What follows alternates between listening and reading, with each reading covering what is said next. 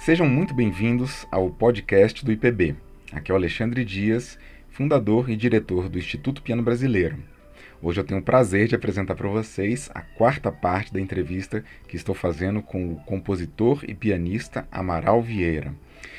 Nesta parte, ele falou sobre a volta dele ao Brasil depois de passar vários anos estudando uh, na França, na Alemanha e na Inglaterra e quais foram os desafios que ele enfrentou né, neste período em que ele também estava constituindo família uh, e tinha que se desdobrar em múltiplas atividades, continuando também suas uh, atividades como concertista e compositor. Antes de prosseguirmos para a entrevista, deixo aqui o convite para se tornarem assinantes do Instituto Piano Brasileiro. O IPB existe exclusivamente graças ao apoio dos nossos assinantes, e ao se tornar um assinante, você receberá todo mês por e-mail um álbum de partituras cuidadosamente escolhidas de nosso acervo. Uh, revelando a riqueza do repertório pianístico brasileiro. Basta acessar catarse.me barra Instituto Piano Brasileiro. Fiquem agora com a entrevista. Amaral, tudo bem? Estou muito feliz agora de podermos gravar esta quarta parte de seu precioso depoimento ao Instituto Piano Brasileiro. É, acho que essa entrevista está ficando mais longa que aquela novela, O Direito de Nascer. Mas eu estou muito Nossa. feliz porque você está me dando a oportunidade de contar as coisas em detalhes. Exato. Coisa que eu gosto muito de fazer e está também me ajudando a lembrar fatos que eu mesmo havia esquecido, que ficaram esquecidos, vamos dizer, no passado. Sim. É uma oportunidade de ouro de poder resgatar algumas memórias, algumas lembranças. Eu sou muito grato a você, Alexandre. Nós que somos, Amaral, e quem sabe isso é, acaba, se tornando uma semente para você escrever sua autobiografia. Bem, eu prometi que se eu chegar aos 80 anos de idade, eu estou com 68 no momento, Sim então, aos 80 eu vou escrever minha autobiografia. Igual Souza Lima. É, na realidade eu não pensei bem nisso, mas é uma coincidência. Sim. Eu acho que é um período, é uma, é uma, é uma fase boa da vida para poder colocar. É, é, é, lógico, estou sendo muito otimista de achar que eu vou chegar aos 80 com as minhas faculdades mentais passar, totalmente íntegras. Mas os músicos geralmente conseguem manter a sua, Isso. a sua lucidez, a sua, a sua capacidade de raciocínio. Aliás, Acho que até devido à própria profissão, né? Os pianistas têm esse tipo de, de padrão, né? A gente, sim, sim. Rubinstein, é, Horowitz, que... uh, Sirkin. O Rubinstein, né? Sim, o Rubinstein é um assombro. Tantos estava tocando, né? Sim. Amaral, nós é, terminamos a nossa última entrevista quando você tinha 25 anos e Sim. estava uh, saindo da, da, Inglaterra e voltando para o Brasil. Você Sim. tinha é, recusado um convite é, extremamente generoso de ser diretor do de departamento de piano da Yehudi Menuhin School, né? Exato. E voltou para São Paulo e aí que é, é, é, nesse ponto que nós vamos con é, concentrar a entrevista de hoje, em que você é, iniciou sua vida com a Yara Ferraz e, e criou ali um, um, movimento importantíssimo de gravações e de publicações e de composições e tantas coisas. Então, como é que foi essa volta uh, da Inglaterra para São Paulo? Foi, foi complicada em alguns sentidos, porque muito embora eu tivesse vindo ao Brasil algumas vezes, como eu já falei, já contei nas entrevistas anteriores, é, para tocar tudo isso, é lógico, eu não era uma figura presente aqui na vida musical brasileira, uhum. na vida musical paulistana, pelo menos. Então, é, na realidade, eu voltei e muitas pessoas se lembravam de mim de antes da minha primeira viagem à França de quando eu tinha ainda menos que 14 anos. Lembravam-se que eu havia tocado o concerto de Ravel, que eu havia tocado a fantasia húngara, o concerto de Mozart, das coisas que eu havia realizado antes da viagem. Sim. Mas aí, eu acho que agora é até bastante, até bastante interessante eu narrar um fato pessoal uhum. antes do profissional, que na realidade eu acabei, eu voltei, eu me casei com Yara em agosto de 1977. Uhum.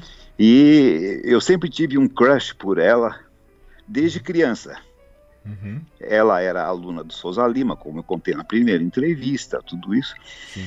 E quando eu tinha 9, 10 anos de idade, eu participei daquele concurso de piano que era transmitido pela TV Excelsior, que era um antigo canal 9. Isso, isso, tudo já foi narrado, já foi contado. Uhum. Mas o que eu não contei naquela ocasião, porque eu achei que era mais, seria mais interessante contar agora, nessa uhum. fase da entrevista, é que Yara, quando eu fui participar de uma das provas, ela era motorizada, ela tinha um automóvel. Então Sim. ela passou pela minha casa para me buscar a minha mãe tinha me deixado bem bonitinho, com um terninho de calça curta, que era o que a criança usava naquele tempo. Sim, né? tem fotos de você grava... nessa época, são é, muito fotos, adoráveis. Exatamente. Então ela foi lá me buscar e eu fui o último a entrar no carro, eu e a minha mãe, que estávamos indo. E uhum. eu entrei assim com o braço apertado, assim, encostado no terninho. Uhum. Daí, eh, quando eu fui entrar, caiu uma faquinha de pão que eu tinha levado para, estava levando para este, essa prova. Sim. Daí todo mundo perguntou, minha mãe, Yara, mas o que, que é isso? Por que, que você está levando essa faquinha? É que Yara, na época, tinha um namorado. Uhum. E eu, como gostava já muito dela, eu falei, estou levando essa faquinha porque eu vou matar o seu namorado. porque você não vai se casar com ele, você vai se casar comigo. Nossa. É, olha, olha que coisa. Que coisa forte, né? Que coisa forte. Que idade que você tinha mesmo? Ah, nove, dez nove, anos. Dez, olha só. É, é, é, eu já tinha essa determinação, tudo isso. E quando ela se, quando ela se casou pela primeira vez, eu uhum. estava de passagem pelo Brasil, eu compareci ao casamento dela. Uhum. E, e, nunca perdemos o contato durante todo esse tempo que eu estive fora. Sim. Todas as vezes que eu vinha ao Brasil para tocar, eu ia visitá-la. E nas últimas vezes que eu estive aqui no Brasil para fazer os concertos, passar uma temporada, eu me dei conta que ela estava realmente com casamento já bastante deteriorado. Uhum. Ela tinha dois filhos Sim. pequenos e eram crianças adoráveis, na realidade. E eu percebi que ela estava realmente muito desmotivada. Uhum. Então, foi aquele período que eu narrei na entrevista anterior, ou é, foi na anterior, que eu passei alguns poucos meses aqui em São Paulo, aguardando que a minha bolsa de estudos para a Inglaterra fosse aprovada. Certo. Então, eu falei para a Yara, olha, vamos fazer alguma coisa.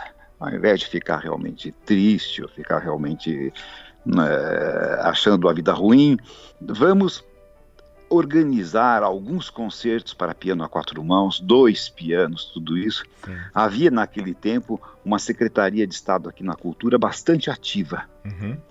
E então nós formamos um duo e fizemos concertos por todo o interior de São Paulo, tocamos aqui, tocamos ali, tudo mais, e descobrimos através desse contato mais estreito que a gente estava bem não só muito, muito bem musicalmente, uhum. mas que nós nos queríamos muito bem. Uhum. Então, daí eu voltei para a Inglaterra, com todo aquele episódio que já foi narrado na entrevista anterior, uhum. e nesse meio tempo o, o casamento dela se desfez. Sim. Ela estava com as crianças sozinha, lutando com grande dificuldade. Foi quando eu voltei. Certo. Nesse momento em que eu voltei, nós nos reencontramos, é, aquele, a, aquela paixão, aquele amor muito antigo, Sim. sempre presente, daí se intensificou. e nós resolvemos dizer, Amaral, rapidamente, que Sim, a Yara é uma, uma, pianista assim virtuosíssima, né? Uma fantástica pianista. Sim, sim, sim. Ah, que em algum momento interrompeu a carreira dela de pianista, sim, né? Ah, sim mas que você viu tocar várias vezes no, no Teatro Municipal com Souza Lima regendo. Sim, vários né? concertos memoráveis. É. Pois é, ela tocou o quarto e de Beethoven, que... né? Sim, sim, uh... tocou um concerto de um compositor norte-americano, Rob, né? aquele né? John, John Donald Robb, uh -huh. que veio para o Brasil especialmente. O homem tinha até um avião próprio, ele veio Olha pilotando só. o próprio avião para assistir ao concerto.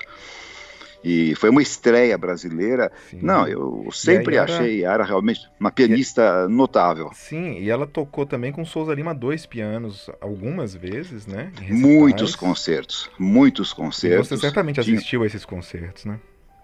Alguns, uhum. alguns, porque na, na época em que esses concertos aconteceram, uhum. eu já não estava mais morando ah, no Brasil, né? A maior certo. parte. Entendi. Mas eu, eu assisti pelo menos dois recitais que foram memoráveis. Um repertório bem variado e um repertório bem ao gosto também do Souza Lima, que ele gostava muito de determinadas peças, aquelas variações sobre um tema de Beethoven, de Saint-Saëns, por exemplo, é, eles tocavam, eles tocaram muito isso. Eu toquei isso muito com Yara também. Beleza. Sonatas de Muzio Clemente para dois pianos muito interessantes. Uhum. Enfim, Perfeito. repertório não faltava, né? Maravilha. Mas enfim, voltamos. Quando eu voltei, então, uhum. da Inglaterra, então eu acabei me casando com Yara no mês de agosto para a gente de começar uma vida. 70 e... 1977, 77, foi o ano que eu voltei. Perfeito. O ano em que eu voltei. Uhum. E daí, evidentemente, lutando com muita dificuldade, porque não havia dinheiro. Sim. Ela havia contraído muitas dívidas nesse momento para conseguir dar conta das uhum. suas obrigações como chefe de família. Sim. O ex-marido realmente não colaborava com absolutamente nada. Uhum. E as crianças eram simplesmente adoráveis. E receberam esse casamento, essa união, de um modo tal que eles todos me chamam de pai, me Sim. consideram pai. Não sou pai biológico, mas mais pai do que se fosse o pai biológico, na realidade. Tivemos um relacionamento sempre excelente, muito harmonioso. Sim. E daí começamos a vida juntos. Uhum. E eu tinha que achar um trabalho para fazer, alguma coisa para seguir. E era nesta época já estava dando aulas no Conservatório de Tatuí, que é uma cidade do interior do estado de São Paulo, que tem o único conservatório que pertence ao estado de São Paulo. Aliás, um conservatório. E era um conservatório né? muito dinâmico, era um conservatório fantástico. Uhum. Infelizmente, muito cá entre nós, eu acho que esse conservatório já não é hoje ah, já não tem aquele mesmo nível que tinha naquela ocasião. Uhum. É, o diretor do conservatório era o professor José Coelho de Almeida, uhum. uma pessoa extremamente dinâmica, uma pessoa que é, gerenciava tudo o que acontecia lá dentro, uma verdadeira usina musical. Sim. Criou uma orquestra sinfônica dentro do conservatório, uma banda sinfônica, uhum. havia concertos, recitais, uma atividade frenética, bons professores uhum. que vinham, alguns do Rio de Janeiro, outros de São Paulo, outros professores que já haviam já estavam residindo lá em Tatuí. Nós nunca chegamos a morar lá, mas Sim. Yara já estava no conservatório e eu já conhecia o professor Coelho de uma das minhas vindas ao Brasil, em que eu fiz um recital em Tatuí e que fiquei muito impressionado com a qualidade dele como músico uhum. e músico que também teve filhos músicos. Certo. O, professor Coelho teve, acho que teve cinco, cinco filhos. Certo. E os cinco são músicos uhum. de excelência, dos quais acho que um único mora aqui no Brasil. Os outros todos residem no exterior e cada um toca um instrumento. Um toca flauta, outro toca oboé, outro toca clarineta, outro toca fagote é, não, são quatro filhos, eu estou colocando um a mais aqui na história. É, sabe, é, é, por isso que é importante levantar esse tema, porque vai, vai refrescando a memória, né? Então, mas aí, então, o professor Coelho, sabendo que havia retornado ao Brasil, nós tivemos uma longa conversa e ele disse, olha, o departamento de piano aqui do conservatório está precisando ser reestruturado. Havia no Brasil, naquela época, ainda aquele sistema de ensino que era a classificação do adiantamento do aluno por, por ano. Sim. Aluno do quarto ano, aluno do quinto ano, uhum. aluno do sexto ano. Então tinha um repertório e muitas vezes esse repertório estava completamente defasado, né? Certo. Então você pega uma peça, por exemplo, complexa, que não deixa de ser, como as cenas infantis de Schumann. Sim. E aquilo estava classificado como para ser tocado por alunos de quarto ano do conservatório. Uhum. Tá completamente fora. Isso é, é, necessário uma maturidade, uma compreensão polifônica, uma compreensão Sim. de estilo para to tocar uma peça desse nível. E também muitas obras que realmente podiam ser descartadas porque eram peças de relativamente pouco valor artístico. No quarto ano, talvez seriam peças líricas de Grieg, por exemplo? Sim, existem uma. Exatamente. Algumas canções sem palavras de Mendelssohn, sabendo escolher. Tem umas que Sim. são muito complicadas, claro. né? Mas a, para todas as idades há um repertório de valor, de conteúdo, Sim. que deve realmente ser escolhido, que deve ser proposto ao estudante, independentemente da idade. Mas aí então ele me convidou a, a me juntar ao conservatório uhum. é, para, juntamente com os professores que lecionavam naquela época, a gente fazer uma espécie de uma reforma, uma atualização do sistema de ensino, tudo isso. Sim. E o Coelho gostava muito das minhas composições, daquilo que ele conhecia. Uhum. Então, ele, ele era, assim, uma pessoa provocadora. Dizia, muito bem, agora, o que, que você acha de escrever uma peça para banda sinfônica? Uhum. Falei, bem, banda sinfônica me parece complicado, porque eu nunca escrevi nada, mas eu escrevo. Uhum. Eu escrevo, escrevo, vamos combinar o que, que vai ser. É, que tal uma peça que tenha piano e banda sinfônica? Falei, mas que tal seria uma peça que tivesse vários instrumentos de teclado uhum. e banda sinfônica? Daí, é, piano, dois pianos, piano de brinquedo, inclusive, ah, cravo. Né? Foi uma coisa assim inovadora que nós fizemos e foi assim que surgiu a tecladofonia, que, foi que é uma das peças. Por você e pela Yara, né? Veleara, exatamente. Tocamos Sim. essa. E depois tocamos isso muitas e muitas vezes, não só em Tatuí, como nas cidades vizinhas. Tocamos aqui em São Paulo, no MASP. Uhum. E então havia toda uma integração. Eu era ao mesmo tempo professor de piano, de alguns alunos muito talentosos, uhum. que hoje em dia muitos são professores lá do certo. conservatório. E o tempo passa para todos, né, uhum. Alexandre? Então, eu, essas pessoas hoje também já têm uma certa idade, mas são músicos muito experientes e, e que, me, e, que foram formados durante esse período em que eu estava lá no conservatório.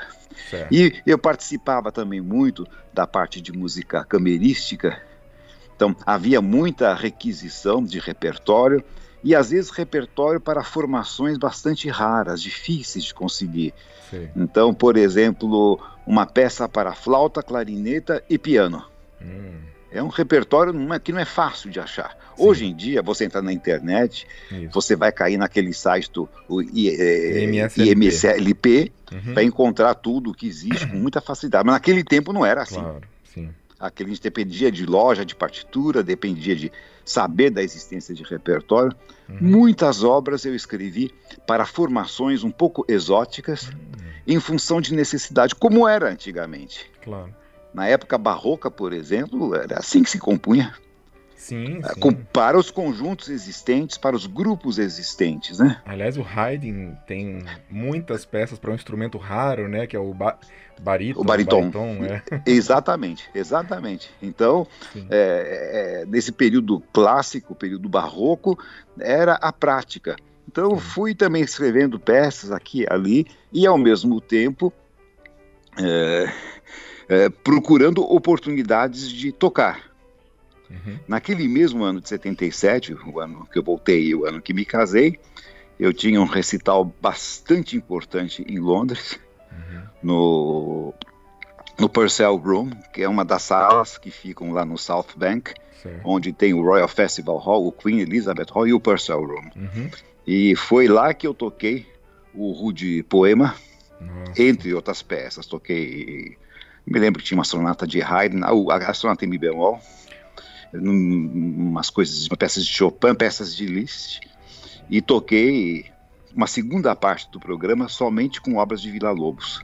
Olha. Que é a suíte floral, não sei o que mais, e o Rude Poema. Que maravilha. Esse o Rude Poema você gravou, né? Gravei, gravei, toquei muito, toquei muitas vezes essa peça. Agora, veja que curioso. A última vez que o Rude Poema havia sido tocado em Londres tinha sido na década de 50 pelo Arthur Rubinstein. A quem foi dedicada.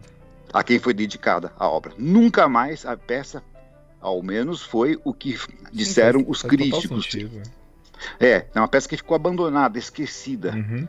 Então, a partir do momento em que eu incluí essa peça no programa, ela despertou muita curiosidade.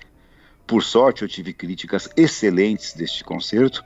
E havia até surgido um projeto, porque para poder. Eu, eu, não contei a história de como eu cheguei a este concerto. Vou uhum. tentar ser o mais breve possível, porque senão a gente não vai caminhar para frente. Certo. Mas eu participei de uma seleção musical, de um, de um teste, de uma de um pequeno concurso de uma agência de concertos, chamava-se New Era International Concerts de Londres, uhum. que estava tentando, que estava querendo contratar um jovem pianista para fazer um concerto no Purcell Room. E muitos, muitos se habilitaram, você pode imaginar, porque todos uhum. querem a mesma coisa. Todo mundo quer se apresentar. Nenhuma, ninguém vai aprender a tocar um instrumento sem o objetivo de, a menos que seja realmente uma pessoa que a, seja assumidamente uma pessoa, um amador, uhum. queira tocar para o seu próprio prazer, mas quando está trabalhando, estudando com objetivos profissionalizantes, ele quer se apresentar. Uhum. Então foi um muito concorrido. Eu fui o pianista escolhido para esta uh, esse primeiro contrato com essa uh, New Year International foi Concert. O teste? Você teve que tocar para eles ou mandar uma fita? Não, não, tocar, tocar certo. ao vivo. Uhum. E mais duas vezes, não só uma. Uma uhum. primeira vez, acho que é como se fosse uma primeira prova, uma eliminatória, certo. e depois uma segunda vez. Uhum.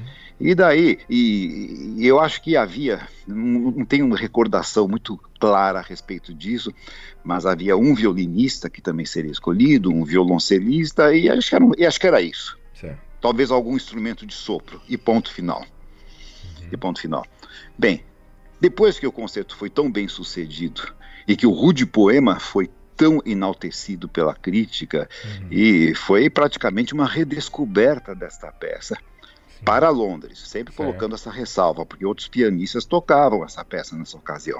Sim, a propósito, Mas, nessa, nesse exato ano, a Anistela Chic estava gravando a integral dela de Vila Lobos. Né? Então, né? exatamente isso. Mas aí, então, quando acabou o concerto, né, daí o, o diretor dessa New Era International Concert, que eu não consigo me lembrar o nome do, do sujeito, uhum. disse que era uma pessoa bastante interessante, uma pessoa interessada. Ele solicitou que nós marcássemos uma reunião até tive que prolongar a minha permanência em Londres por mais alguns dias para poder acomodar essas reuniões que ele estava querendo conversar comigo. Uhum. E estava me sugerindo um, pro, um projeto que teria sido, caso tivesse acontecido, um projeto assim absolutamente pioneiro, que seria o de apresentar em Londres, em concertos, a obra integral de Vila Lobos para piano. Nossa, Mara, quantos recitais que seriam isso? Olha, acho que eram 11 recitais. 11 recitais. Olha, eu acho que até hoje isso jamais não, foi realizado. Jamais, jamais foi realizado. Meu Deus. Jamais foi realizado. Os meus olhos cresceram quando ele disse uma coisa dessas e eu, e eu fiquei extremamente feliz. Fiquei muito uhum. feliz com essa possibilidade. Sempre gostei muito de Vila Lobos. Sim. Mas também sabia que eh, seria um projeto para ser pensado em alguns anos de trabalho. Porque uma coisa que já é uma, uma, um desafio imenso é a pessoa entrar num estúdio com capacidade de tocar todas essas peças. Sim. Escreveu muito para piano, né, Alexandre? Demais, demais. São mais de 200 então, obras. Agora, imagine você tocar de memória todas as peças, não estúdio com a possibilidade de repetir, não gostou daquele claro. take, faz mais um, toca novamente, mas tendo uma bala na agulha, né? então, eu voltei ao Brasil, procurei o Souza Lima para contar esse, a respeito deste projeto. Souza Lima, aliás, Ele, que era um grande especialista em Vila Lobos. Né? Não é? Conhecia tudo. Fez conhecia turnês tudo. com ele, tocou com sim, ele. Sim, sim. Estreou obras dele, né? E não só isso, aconselhou o Vila Lobos. No próprio Rude Poema, inclusive. No próprio Rude Poema, exatamente. E em outras obras também. E, e daí, quando eu contei ao Souza Lima desse projeto, ele falou assim: ah, agora então nós precisamos imediatamente começar a fazer a organização do que vai em cada programa de concerto. Nossa. Daí desapareceu lá no estúdio dele, voltou com uma gaveta cheia de partituras.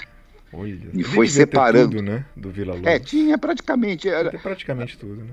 Tinha praticamente tudo. Pelo menos aquilo que havia sido piano, edi... né? é, para piano, editado. O que era Sim. editado ele tinha. Certo. É, mas daí nós sentamos à mesa de refeições dele, separamos as partituras, começamos a fazer anotações e vai para cá e vai para lá, isso aqui combina com isso, isso aqui, maestro, qual, qual a duração que o senhor acha que tem essa peça? Porque não havia nenhuma gravação pois integral é. até então, uhum, né? Uhum. Ele dizia, bem, isso aqui daí tem jeito de ter uns 5 minutos, 4 minutos, não uhum. sei o que mais. E essa daqui? Essa aqui já é um pouco mais longa, não sei o que mais. E fomos então uh, tentando fazer um esqueleto do que poderia ser essa Nossa, integral. Contou com a mentoria ali do, do Souza é, Lima, que Fizemos juntos isso, e ele visivelmente alegre, feliz. Sim. Por isso, muito feliz por isso. É porque ele admirava muito Vila Lobos, claro. Sim, sim, com toda e com toda, sim. com toda razão. Eles foram contemporâneos, uhum. foram pessoas que tiveram uma convivência muito estreita.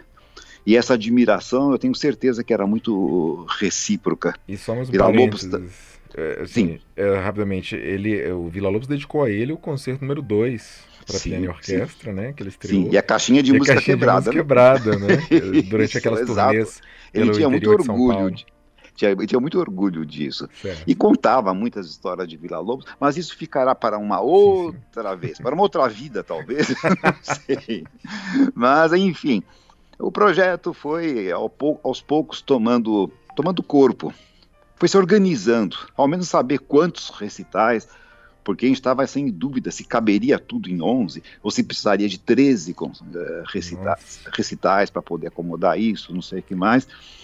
E, Como é que vocês e, resolveram o guia prático, por exemplo? Ia ser um, um, recital inteiro, assim, de guia prático? A, a ideia não, a ideia seria realmente dividir em partes, ah, né? Tá para não ficar uma coisa realmente é, evitar, porque o Vila Lobos escreveu muitas obras curtas, né? É porque o Guia Prático são 11 volumes, né, com várias sim, pecinhas sim, pequenas, sim, dá um e, inteiro. E, e, e é, no, no, na totalidade das obras dele para piano, existe uma predominância de talvez 80% de peças curtas. Miniaturas, exatamente. Miniaturas. Então, isso para uma apresentação ao vivo, durante um concerto, tem que ser muito bem pensado. Claro, claro. Para não ficar uma coisa nem muito, muito cansativa. Né? Fragmentada, exatamente a palavra certa. Sim. Você usou, usou, o termo correto para isso. Uhum. Então, daí a coisa estava indo bem, bem adiantada, tudo isso. Por um grande azar, as uhum. coisas acontecem na vida, né? Uhum.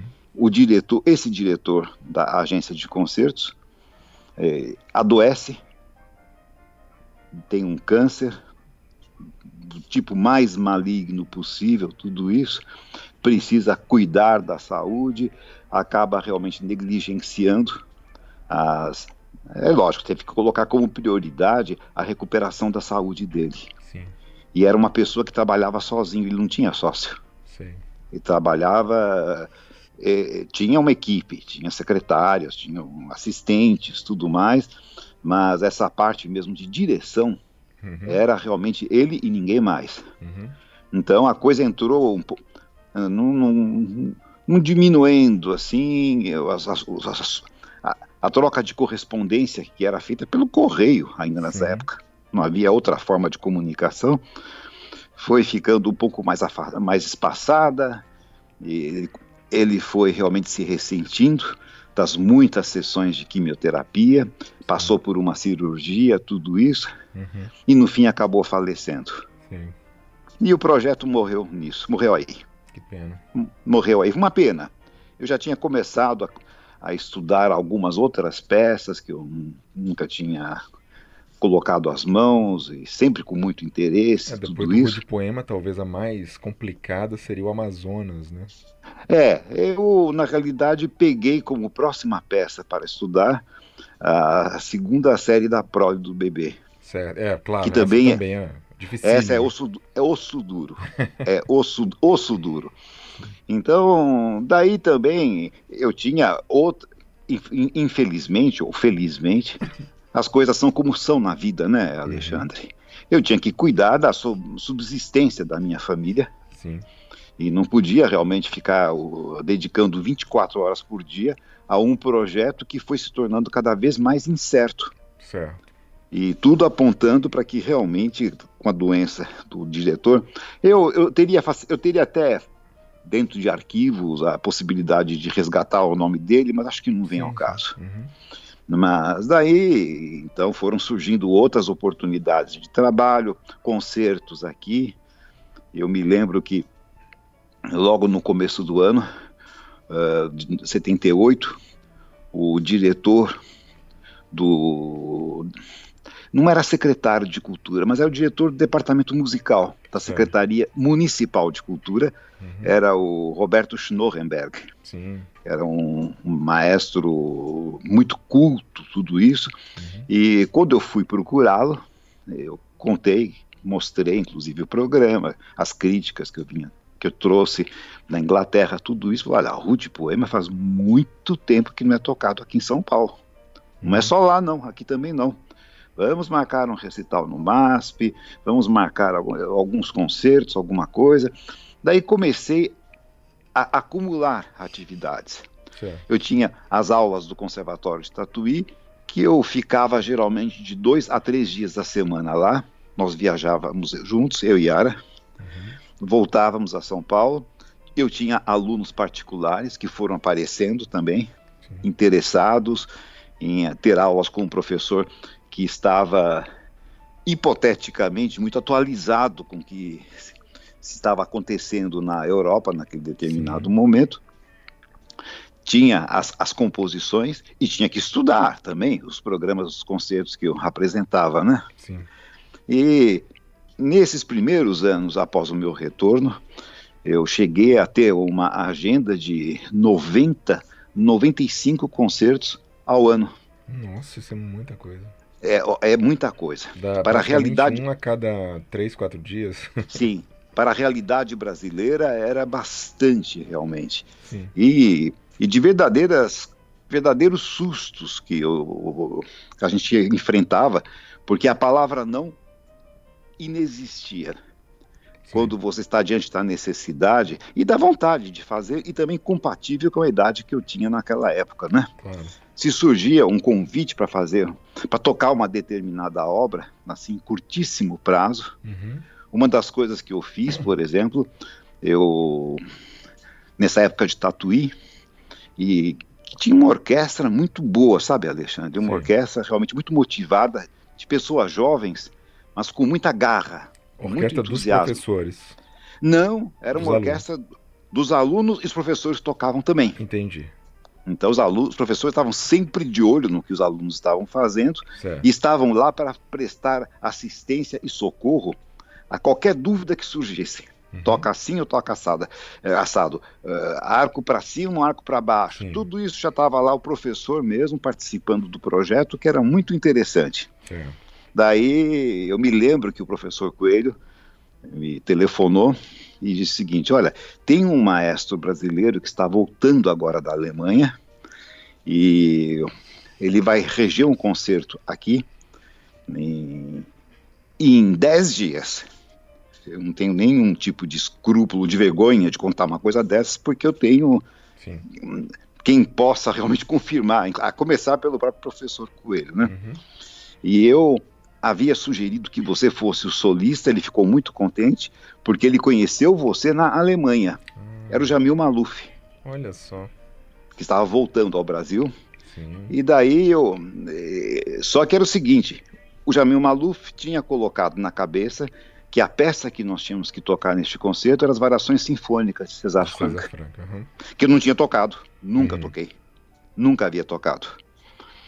E falei, puxa vida, mas não pode ser um concerto de Beethoven, um, um outro concerto, concerto de Mendelssohn, concerto de Liszt, concerto, uhum. e coloquei, ofereci uhum. tudo o que eu tinha disponível naquele momento para talvez, nesse, nessa hipótese, você reaquecer Sim. ou reaprender uma peça em 10 dias que você já tocou, é uma fácil. situação. Claro. Mas aprender uma peça, e não é fácil aquilo, você sabe. As variações sinfônicas são complicadas. Sim, com certeza. Ah, não, o Jamil insistiu que é, seriam as variações sinfônicas e foram as variações sinfônicas. Aprendi essa peça nos entreatos, entre uma aula e outra, entre uma composição e outra, entre uma viagem e outra e fizemos, acho que, um belo concerto. E até hoje é uma obra bastante rara no repertório. Né? É, é, é, raramente Ela tocada. já foi gravada várias vezes, claro, mas não é comum a gente ver Sim, sim, sim, sim. vivo. Numa sala de concertos. Sim. É uma peça que tem uma duração um pouco ingrata, né? Ela não chega a ser um, até a duração de um concerto Sim, para é piano uma peça orquestra. concertante, né? É isso. Uhum. E é uma peça realmente para um público bastante seleto. Isso a gente tem que também admitir, não é? Uhum. Uma peça muito refinada, tudo isso. É, apesar de ter um final muita, muito vivaz, Sim. com muita vida, com muita luz, é, é, ela tem seus momentos também de introspecção. Mas enfim, eu estava só ilustrando que várias situações surgiram nesse sentido de ter que aprender uma peça muito rapidamente, ter que realmente tirar da manga Sim. aquela capacidade de é, enfrentar alguma coisa que você sabia que não era fácil, mas eu sempre fui bastante corajoso nesse sentido, nunca me intimidei. Sim, você sempre se, se propôs a, a novos desafios, sempre se lançou Sim. a eles, né? Sim, sim. E sabe, é, lógico, de uma maneira calculada. Nun- Nunca Sim, estive claro. disposto a fazer loucuras, né? Uhum. Se me dissessem tocar daqui a 10 dias o, o terceiro concerto de Prokofiev, o, de, o terceiro Sim. concerto de Rachmaninoff, tudo isso, não, não, não, isso, isso não dá. Sim. Isso realmente, mas eu tinha certeza que as variações sinfônicas seriam possíveis. Certo. Mas nesse meio tempo, então, era concerto para cá, para lá, eram concertos a quatro mãos, recitais, de repente tinha um duo, Uhum. eh, que eu formei um duo numa ocasião com o Nathan Schwartzman, um violinista, Olha né? só. Que foi, foi um grande, Grande violinista violinista, ganhou o prêmio APCA algumas vezes, Sim, gravou sim, né, com, o, com o Fritz Jank e outros. sim, imagine, um, Fantástico um, ele. que estudou, estudou com distinção na Juilliard School, né? Isso na década de 50, década de Ah, 60. E, assim, aliás, um breve parênteses, irmão do Salomão Schwartzman, né? exatamente, E o que era uma Salomão pessoa, estudou piano também. estudou piano, isso. Sim. O Salomão era o irmão mais velho, né? Uhum, E o Nathan era o irmão mais novo dos dois. Mas os perfeito. dois apaixonados por música, fizemos muitos concertos, e na sala Cecília Meirelles, e aqui, recitais, Beleza. e tem que tocar tal peça, tocar tal obra, vamos Que tipo ensaiar, de, de vamos repertório que vocês estavam tocando para violino? A gente tocou muitas sonatas de Beethoven, Sim. a gente tocou um repertório também de brasileiros, tocou lembra uma de sonata de, sonata de Guarnieri, Nossa. acho que sonata número 4, se não me falha a memória, É, algumas peças do Guerra Peixe, algumas coisas do Almeida Prado, Olha com quem ele se dava muito bem, porque o Natan eh, foi, eu não sei se foi professor ou se ele tinha alguma atividade musical em Campinas. Certo. Então ele tinha assim uma proximidade muito grande com o Almeida Prado. Entendi. Então, ah, mas tocamos o Sonata de Forré, a Hum, primeira sonata para violino e piano, Uhum. peça difícil também, Lindíssimo, lindíssimo. maravilhosa. Olha, fizer- foi foi ótimo. Certo. Mas é sempre assim, vendo quando é que consegue ensaiar, Sim. quando é que dá. E ele era outro também que tinha uma vida muito atribulada. Uhum. O Natan eh, tinha atividades em Santos, tinha atividade em São Paulo, tinha atividade em Sorocaba, tinha Nossa. atividade não sei aonde. Era o tempo Tava inteiro viajando para lá e para cá, né? viajando o tempo todo, o tempo todo. Daí eu participava também de um, formei um duo com um dos filhos do professor Coelho, que era um excelente oboísta. Uhum. Fizemos vários concertos e mais todos os artistas que vinham de fora naquela ocasião. Sim. Estou me referindo agora assim, já ao comecinho dos anos 80, Certo. finalzinho da década de 70, mas comecinho dos anos 80. Muitas vezes eu era requisitado para acompanhá-los. Vinha muita gente da Itália naquela época para o Brasil. Havia um trânsito grande de artistas italianos Sim. se apresentando em São Paulo. Eh, às vezes um, eh, eram instrumentos de cordas, às vezes eram instrumentos de sopro, eh, e, e sempre precisando de um pianista para poder trabalhar com eles, com pouquíssimos ensaios, porque eles Sim. chegavam, dois ensaios e um ensaio geral, talvez no teatro, Uhum. e já tocar em seguida, né? Uhum. E, e, repertório, assim, sonatas de Hindemith, coisas de Max Reger, que tem aquele mundo de notas, né? Claro. Então você chegou ah, a se apresentar nessas circunstâncias também. Né? Ah, muitas vezes. Muitas vezes. É. é. eu me lembrei muito do nosso querido Fritz Young. É. Que era Essa assim uma pessoa. A especialidade dele, né? É a especialidade dele. A especialidade dele. Que fazia isso realmente com uma excelência como poucos e com uma facilidade também verdadeiramente admirável. Se eu não me engano, ele era contratado do Teatro Municipal de São Paulo, né? Ou de algum Olha, eu, departamento eu, de cultura, alguma coisa assim. Eu não posso deixar de mencionar isso, que o Fritz Young era um pianista tão extraordinário, um músico tão uhum. extraordinário, que naquele tempo, naqueles tempos, isso foi antes de eu ainda viajar para a Europa. Olha que eu estou voltando para trás, hein? Para frente, estou voltando. Daqui a pouco a gente vai precisar de 16 entrevistas para poder Quantas falar forem necessárias. De... Ah, mas isso acho que é importante mencionar, Sim. que ele acompanhava com perfeição todo e qualquer tipo de instrumentista uhum. e também era um acompanhador de música vocal como uhum. poucos. E uma das vezes eu me lembro que eu sempre como frequentava o teatro desde pequeno e tinha acesso garantido, porque conhecia todos os funcionários do teatro, aos Sim. camarins, tudo isso. Ele estava lá no camarim um domingo de manhã para um dos concertos matinais, eh, nos quais, no qual ele iria acompanhar uma cantora norte-americana uhum. que eh, deveria ter chegado a São Paulo numa quinta-feira, numa sexta-feira, e os meios de transporte naquela época eram caóticos. Uhum. Havia um atraso, o avião ficava parado, retido, não tinha outro para repor. Numa das escalas, uma viagem dos Estados Unidos para cá demorava 27 horas. Nossa. É, é, é quase que uma viagem ao Japão, né? Sim. Então, na verdade, essa, essa coitada conseguiu chegar no sábado à noite uhum. a São Paulo para cantar no dia seguinte lá um, um ciclo de Brahms uh, e ciclos de e, e, canções complicadas de outros compositores. Daí quando ela entrou no camarim para dar uma repassada, fazer o ensaio do concerto, que ia acontecer dali 40 minutos, 45 minutos, uhum. ela vê assim a partitura do Fritz e fala assim: Ah, mas não é nessa tonalidade que eu, que eu canto tá muito, tá muito agudo para mim. Eu, mas não foi avisado de que a partitura tinha que ser é, em si bemol e não em ré maior, uhum. alguma coisa desse tipo. O Fritz Young deu um sorriso para ela, não se, não, não se aflija, uhum. deixe, deixe comigo.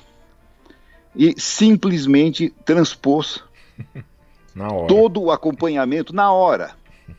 E depois ele me deu uma explicação que foi maravilhosa para isso. Eu não conseguia acreditar no que eu estava vendo, né? Hum. Nessa facilidade de fazer uma transposição à primeira vista, tudo isso. Hum. Ele dizia: não, olha, é só uma questão de você puxar a banqueta do piano um pouco para a direita ou um pouco para a esquerda. E pronto, você imagina que um, um, uma terça abaixo é como se fosse um dó central. Daí tudo fica no lugar. É, não e... fossem as teclas pretas. É, é, exatamente. né? Exatamente. Fosse, no violão talvez possa valer essa lógica, mas no Mas era, é, é, é, impressionante como isso funcionava com ele, como ele tinha essa, essa, essa capacidade. Então ele foi também uma fonte de inspiração para o meu trabalho, uhum. nessa parte camerística, que engraçado, até hoje, por incrível que pareça, a gente vê que existem certos mitos que atravessam os tempos, né, Alexandre? Uhum. Tem pessoas que acham que o, o, o, pianista que acompanha é um pianista menor. Pois é. Você sabe disso. Não, ele, Você já na ouviu verdade, isso? ele até conduz a música, né? Exatamente, ele tem que ter uma qualidade a mais do que o solista.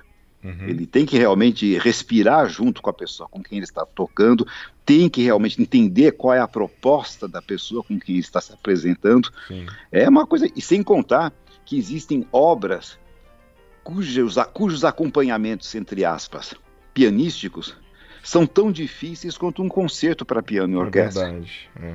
Você pega o acompanhamento, é, que não é acompanhamento, da sonata de César Franco para violino e piano, por exemplo. É, não, é uma sonata para piano e violino. É, né? não para violino. violino é, exatamente, exatamente. E muitas outras são assim, não é a única, não. Mas tem pessoas que ainda têm esse, essa ideia equivocada de achar que realmente o pianista acompanhador é um pianista menor. Sim. Mas eu continuei fazendo o meu trabalho, tudo isso. Uhum.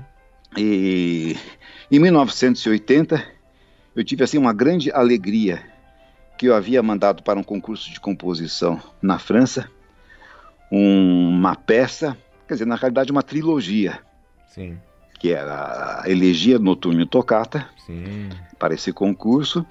E essa peça foi a peça premiada neste concurso pela Fondation de France, que é uma fundação importantíssima naquele uhum. país e que deu a, enfim, eu acho que a gente participa de concursos correndo todos os riscos, Sim. sabendo que tudo pode dar certo e tudo pode dar errado, né? Claro.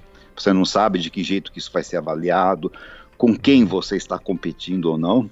mas isso foi uma espécie de um grande endosso e um incentivo muito grande Maravilha. para a minha produção. Só um parênteses, essa e... tocata é uma de suas peças de maior sucesso, né? Você mesmo é, gravou mais é... de uma vez.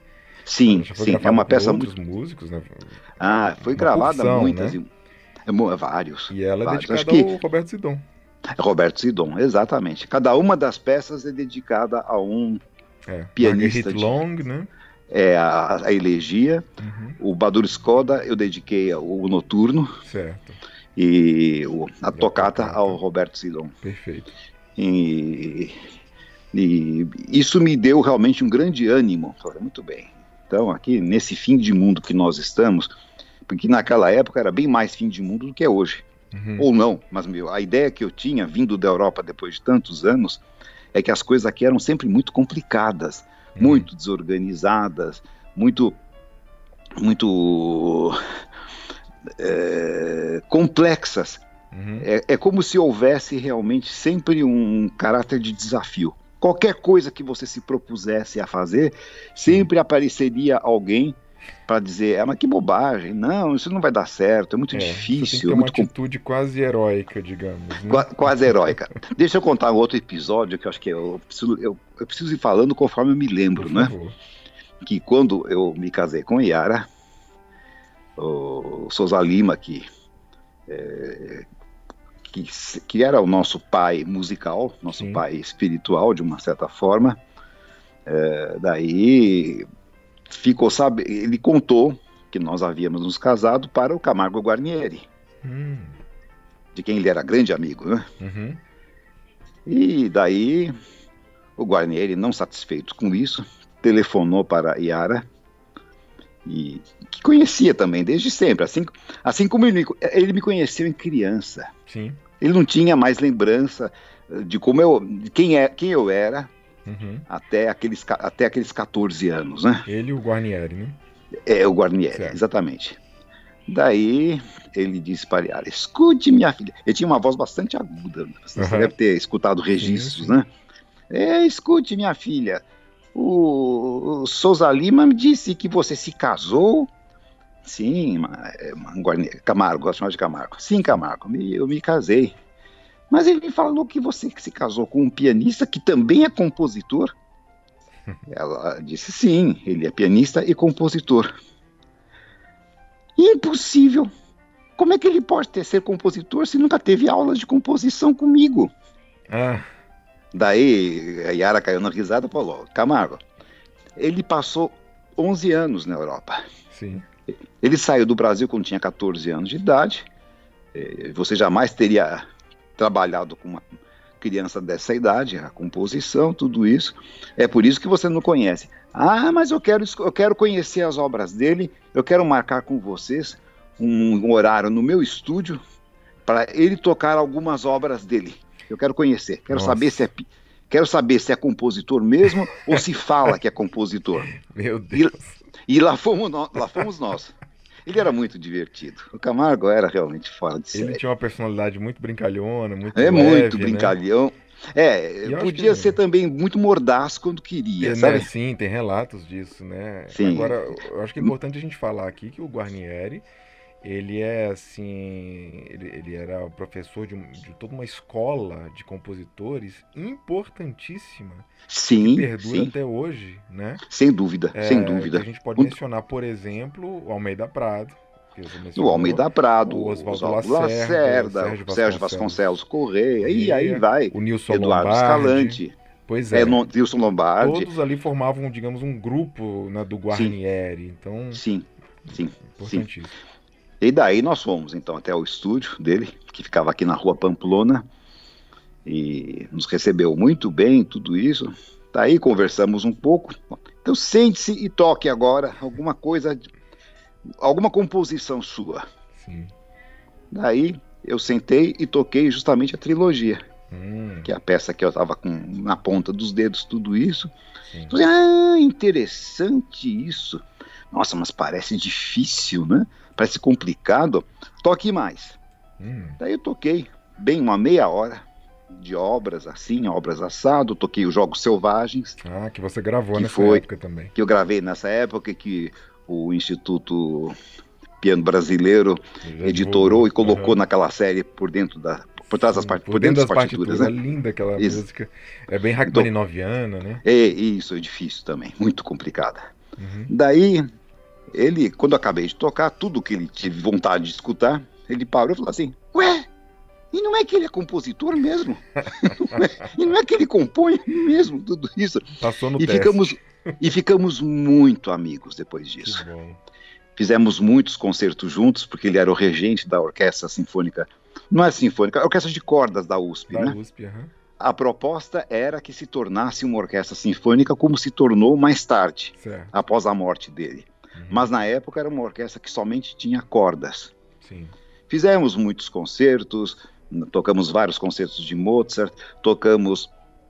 é, é, foi, foi uma Você tocou convivência que- Mozart, então, sob regência de Guarnieri. Ah, toquei várias Que vezes. interessante, Amaral. O, o, o KV 414, Sei. To- toquei o que a Malediction de Liszt. Ah, sim. Né? São, e a gente ia atrás de repertório. O meu concerto para piano e cordas foi tocado não por mim, foi tocado por um aluno meu na época, Certo. o pianista Francisco Silva. Ah, o Francisco Silva que tocou a integral das sonatas de Beethoven no máximo. né? Exatamente, a gente vai falar sobre ele depois, Sim. vocês têm que falar também. Mas, então tivemos um, um relacionamento muito cordial Que ótimo. e vinha jantar em casa, eh, ficávamos conversando longamente e Ele me honrou. pra você? Sentava Não, não, a gente, não- a gente não chegava a sentar ao piano Ele era para um tocar. improvisador impressionante, né? É fantástico. Eu cheguei a, vi- a presenciar isso em outras Uhum. circunstâncias. Mas em casa ele gostava de tomar um bom vinho, Sim. gostava de comer, gostava de gostava muito de peixe. Era, eu me lembro que era sabia cozinhar muito bem. Uhum. Teve um, num dos jantares que nós fizemos em casa, ele foi o cozinheiro. Olha só. Ele havia dito que ele precisaria de ingredientes para poder preparar um peixe as- assado, sei lá de que jeito, mas ficou Uhum. ótimo. Que beleza. E era divertido como personalidade e tinha opiniões assim muito pessoais. E, por Sim, exemplo, ele sempre se referia assim, olha, Vila Lobos foi um dos maiores compositores franceses do século XX. a gente vê que aí é aquele lado mordaz dele, né? Uhum. Porque existe um francesismo na obra É, de Vila No Lobos. início Isso- da carreira, né? Sim, Basicamente. e- mas... E lá um pouco para frente também ele acaba retornando alguma Sim. aqui e ali. Uhum. Enfim, é uma espécie de um sotaque que a gente nunca perde, né? Ele se Uhum. identificava muito com esse tipo de repertório e criticava muito. Ele gostava de Vila Lobos, obviamente, Claro. mas Ele é um sucessor lógico de que- Vila Lobos, a gente poderia colocar assim. é, talvez, sim, né? foi o maior compositor brasileiro em termos de cronologia e de importância após Vila Lobos, né? Uhum. sem sombra de dúvida. Mas ele se dava muito bem, o Guarnieri, na forma, por exemplo, da sinfonia, Sim. que é uma forma difícil de manejo, de, de controle. As sinfonias de Guarnieri são a- a- verdadeiramente admiráveis sob todos os pontos de Com vista de construção, arquitetura, instrumentação, tudo isso. E ele gostava de soltar, às vezes, uma alfinetada no Vila Lobos, porque também, de certo, ele era permanentemente comparado a Vila Lobos, né? Sim. E a música que Guarnieri compôs não era uma música de comunicação tão direta quanto a música de Vila Lobos, de modo geral.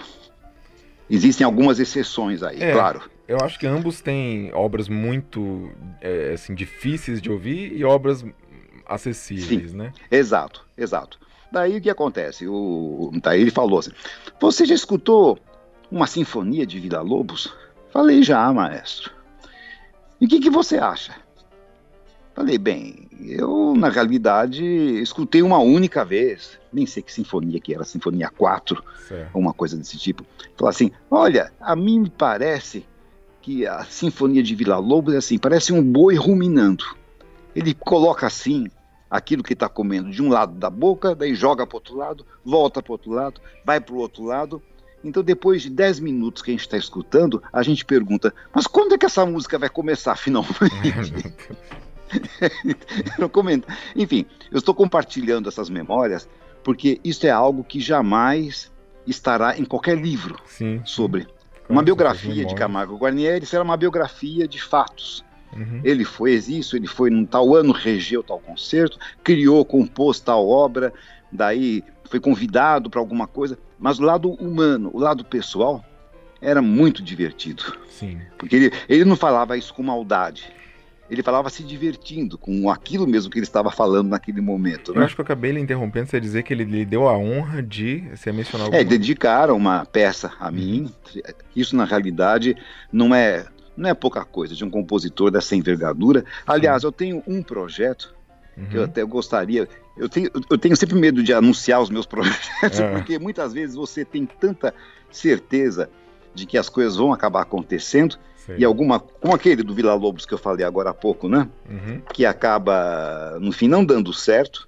Sim. E eu gostaria muito de um dia poder gravar um, já nem digo CD, porque hoje em dia poucas pessoas têm interesse nos CDs. Um álbum Como- plataformas digitais. seria. É, exato. Ter a gravação. A gravação é sempre necessária Sim. de gravar as obras que me foram dedicadas por grandes Aliás, compositores. se você puder agora mencionar algumas delas, seria excelente, Amaral. Sim, o, o Prelúdio de Souza Lima, que me é dedicado, o improviso do Camargo Guarnieri, daí Improviso tem a peça 5 do Guarnieri, né? Isto, exato. Daí a, uma peça que me foi dedicada pelo meu professor, pelo Konrad Lechner, na Alemanha, que é uma peça muito instigante, uma peça escrita numa linguagem bastante desafiadora, Sim. a peça do Antunes, a minha modinha, Claro, que você gravou, do Amaral, sim, eu gravei. que, que você gravou Uhum. e que eu deveria ter gravado essa peça às vésperas de uma viagem para o Japão Sim, e eu, enfim, fiquei muito gripado antes desse embarque. sim. Fui para o estúdio para gravar algumas coisas, Eu inclusive essa falou. modinha. Uhum. E daí tive um, tinha acessos de tosse contínuos, impossível gravar nessas Impossível, condições, claro. né? Isso, o microfone não faz distinção entre o que é som de piano e o que é som de uma tosse. Grava no mesmíssimo. É até capaz de gravar melhor a tosse do que o som. E, e tem um, um compositor jovem também já lhe dedicou alguma coisa, né? O Fábio Ah, Neves, o Fábio né? Neves, sim, a catocata dele, que é muito interessante. Sim. A sonata que o Fulvio Ferrari me dedicou. Uhum. Enfim, tem a caixinha de música, que o, a caixa de música, que chama-se a peça, do Sérgio Vasconcelos Correia, que é uma, é uma pérola, é uma joia, na realidade. Então, é um É, projeto um- que eu tenho. Um, um álbum, né? É um álbum bem generoso e ainda tem mais coisas que eu acabei, eu acabei não mencionando. Sim. Um ciclo de peças de um compositor que foi aluno do Almeida Prado, que morreu muito jovem, infelizmente, chamava-se Siegfried Schmidt, um nome que está completamente esquecido aqui também na história da música brasileira, sequer é mencionado numa enciclopédia, numa Sim. história da música do Brasil, mas é uma pessoa que teve também o seu valor Claro. e que era muito ligado a Dinorá de Carvalho Ah, sim. que era também a professora dele. Ele estudava ao mesmo tempo com a Almeida Prado, com a Dinorá de Carvalho, porque todos os três se davam muito bem, né? Ah, é- Enfim. é, Amaral, assim, você mencionou a Dinorá, até a gente pode depois puxar a partir daí sua, sua, sua faceta de musicólogo, que eu quero conversar a respeito. Mas antes eu acho que seria muito importante a gente falar do projeto que você desenvolveu com a Yara de criar um selo independente. Sim. Né, que é o sim. selo Scorpius. É, é na verdade isso? foi um ato corajoso, na verdade. Você se referiu a esse selo como sendo provavelmente ou possivelmente o primeiro selo independente de música erudita é, aqui do Brasil. Me parece que eu sim. acho que eu, eu, dei uma, uma pesquisada depois de ter ouvido você afirmar isso uhum. e parece que é, que é exatamente isso mesmo. Pois eu é. vou dizer, inclusive, como é que surgiu esse projeto da criação do selo Scorpius.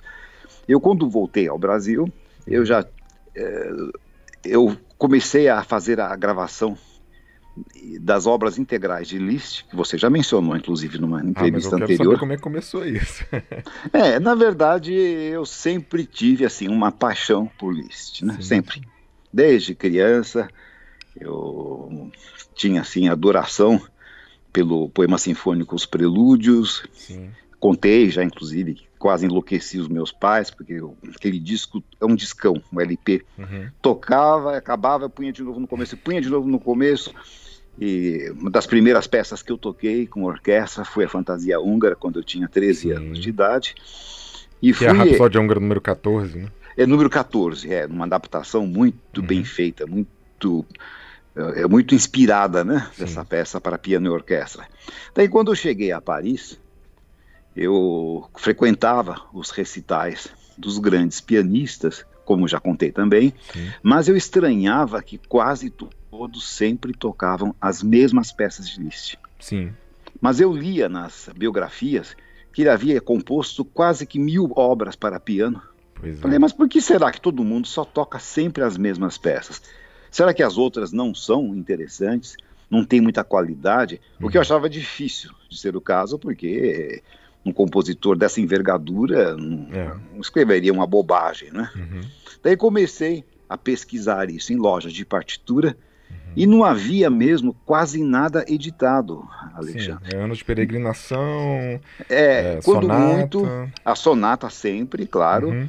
uh, a campanela, os estudos Liszt Paganini, estudos e, transcendentais, isso, né? Isto, a Rapsódia Húngara número 2, Uhum. Sendo que. É a 2, a 6. É, é, é a 6, a isso. 12. A 12, talvez. Sim. Mas o homem escreveu 19 rapsódias. Pois é. Daí comecei então a vasculhar, conversar com um, conversar com outro, tudo mais, sempre dentro daquele meu temperamento juquinha, ao que eu me referi já anteriormente, de uma pessoa que quando quer uma coisa vai até o fim, né? Sim.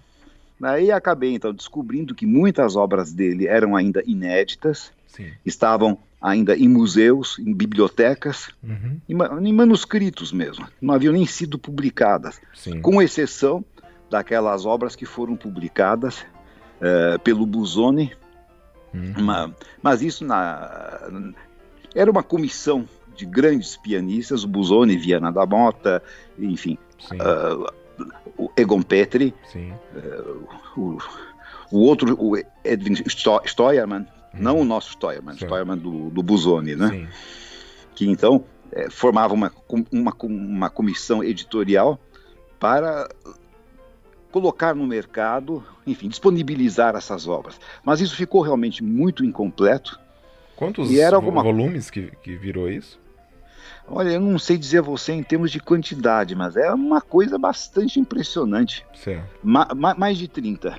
Nossa, então a ideia Mas, era fazer a integral para piano. É, seria. E, e, também nunca foi feita. Certo. Nem os húngaros conseguiram fazer isso. Certo. Nem os húngaros naquela, naquela Editio Música de Budapeste. Que começou a fazer uma nova edição de todas as partituras.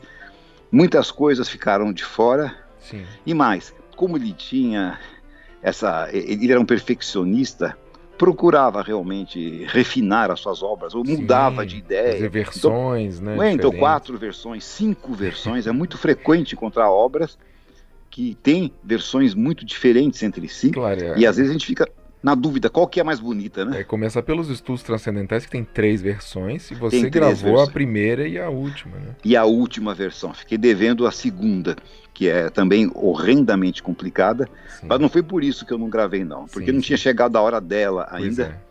Mas daí eu, eu consegui um contato com o selo RCA, Sim que tinha um estúdio magnífico aqui em São Paulo, uhum. e propus, fiz a proposta mesmo de fazer a gravação da obra integral de Liszt, mostrei a importância, Sim. porque tudo isso tem que ser falado, né? A pessoa que está lá ocupando o cargo de, diretor artístico de um selo desses, é, basta dizer que naquela época eu era o único artista erudito da RCA do Brasil.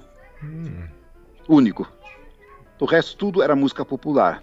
Então na música popular havia um conhecimento muito grande Sim. do que vai dar certo, do que não vai, tudo isso. Uhum. Mas gravei os primeiros quatro volumes da Integral, se não me falha a memória, Sim. pela RCA. Certo. E fui dando preferência a gravar primeiramente as obras que não eram conhecidas. Obras raras, sim.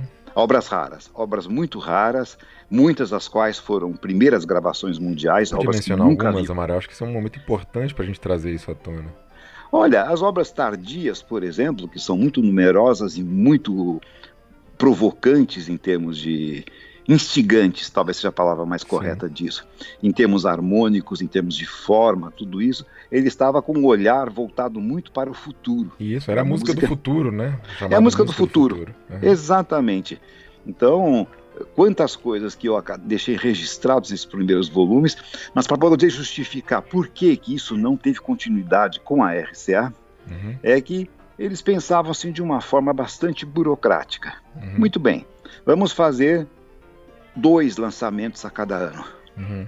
E eu tive uma conversa, uma, não foi uma discussão, uma conversa com Sim. o diretor artístico do selo. Falei, mas se formos a esse passo, essa, nessa lentidão, eu vou estar com 105 anos de idade antes de conseguir chegar à metade do projeto. Nós temos que andar mais depressa. Sim. Não, mas olha, na realidade, nós temos que pensar que a música clássica, que é uma música que no Brasil tem um, um público muito se, é, reduzido, seleto, tudo isso. Uhum. Então, nós não podemos apressar o passo.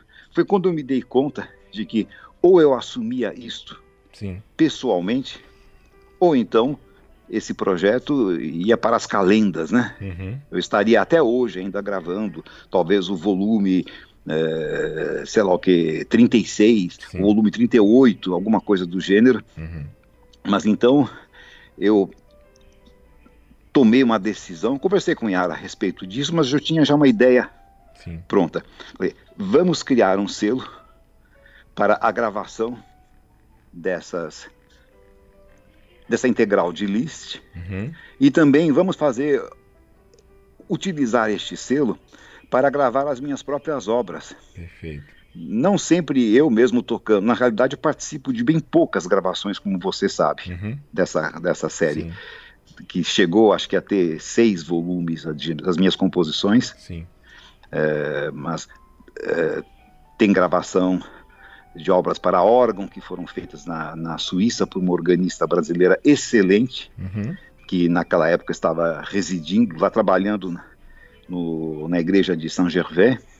Uhum. É, na, o nome dela é Ruth Jorge. Uhum. Está um pouco afastado agora do ambiente musical, mas uma pessoa de grande talento, obras sacras, enfim. E, e resolvi então criar esse selo que eu dei nome de Scorpius Uhum. E o nome já, na realidade, surgiu inspirado mesmo no nome do nosso filho caçula. Uhum. Porque, afora os dois filhos que Ara já tinha do primeiro casamento, Sim. nós dois tivemos o, o Tércio, certo. que nasceu em 1979 e que era do signo de escorpião. Ah, olha só. Então, eu coloquei o nome do selo, Scorpius, justamente como uma homenagem a ele, porque foi o nome que me veio à cabeça naquele momento. Sim. E, mas lançamos também LPs é, de outros artistas, não somente, não era uma coisa só para uso próprio. Claro, não. E Amaral, acho que seria interessante mencionar como que foi também difícil de lançar esses discos independentemente, porque eu me lembro de você, o Yara, contando que vocês tinham que é, fazer concertos ou enfim lançamentos em casa para pagar Sim, a, prensagem sim, que, né, sim. tinha acabado de ser eu, feita. Eu nunca enxerguei esse projeto do, do selo Scorpius, dos lançamentos dos LPs, como um projeto lucrativo. Sim. Eu só não queria e nem podia, não tinha condições de ter prejuízo com isso. Sim. Porque a partir do momento em que eu mesmo estava bancando as gravações no estúdio, e, e as prensagens, a arte da capa. Sim. Eu mesmo redigia todos os textos notas uhum. explicativas do, do, dos, das gravações dos LPs. Então, o que eu precisava era, no mínimo, conseguir recuperar o capital investido. Sim. Para quê? Para ter recurso suficiente para gravar o seguinte, uhum. o próximo da fila, né? E assim nós fizemos. Fomos lançando um disco. E eram, esses coquetéis eram feitos sempre na nossa casa. A gente uhum. morava naquela época na rua Tácito de Almeida, Sim. Que era acabou se tornando um endereço bastante conhecido justamente por causa dos lançamentos. Então, e era bom porque o, os lançamentos eram bastante prestigiados pelos músicos também. Sim. Havia as pessoas amigas, pessoas do público, parentes, conhecidos, tudo isso, mas também os músicos compareciam. E como é que era? Você e... tocava algumas das obras? Não, não, não tocava nada. Punha o LP para tocar, então? É, punha, deixava o LP tocando Sim. e colocava uma, uma pessoa vendendo esses LPs certo. na entrada. E, e, foi assim que a gente conseguiu uh, chegar até o volume 13 da Integral de Liszt. Isso é fantástico, Manuel, porque isso foi antes do Leslie Howard, que depois viria foi, gravar. Foi antes, é, bem antes. e o anos, seguinte, né? sim, sim. E o que foi bem, o que é bastante interessante, Alexandre, é que neste ponto eu fui, eu acabei adotando uma estratégia que foi a que ele utilizou muitos e muitos anos mais tarde. Uhum. Porque a integral do Leslie Howard, poucas pessoas sabem disso. Ele bancou todas as gravações. Olha só.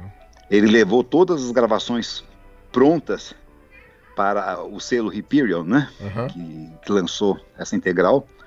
Mas não era com aquele compromisso de o selo pagar um estúdio, tudo isso. Já eram matrizes prontas. Certo. E é como trabalha, por exemplo, atualmente um selo grande feito selo Naxos. Sim. Também é assim. Uhum. O, o selo Naxos, é um as pessoas têm uma é um distribuidor. Uhum. As pessoas têm uma ideia muito romantizada do mundo da música, de uhum. achar que chega lá é contratado para fazer. Não, uhum. os artistas que querem ter os seus discos lançados pelo selo Naxos já levam as suas matrizes gravadas prontas uhum. ou se responsabilizam pelo custo disso. Sim. E depois, quando muito, muito raramente atualmente, é que se faz algum tipo de acerto financeiro para isso. Pois a é. maior parte já fica muito feliz e orgulhosa de ter algum disco lançado pelo selo. Sim. Já, já é um, um, uma distinção, já é uhum. Uma excelência você ter um, um disco lançado pela Naxos, Uhum. É, mas não é que você vai ter algum ganho com isso. Sim. Pelo contrário, é mais provável que você tenha algum prejuízo. É verdade. Mas enfim, eu adotei essa estratégia naquela época, me pareceu a mais correta possível e me, e me deu também a liberdade. Até mesmo porque eu não quero citar nomes aqui por uma Sim. questão de ética e de uma pessoa que eu tenho muito carinho, inclusive, uhum.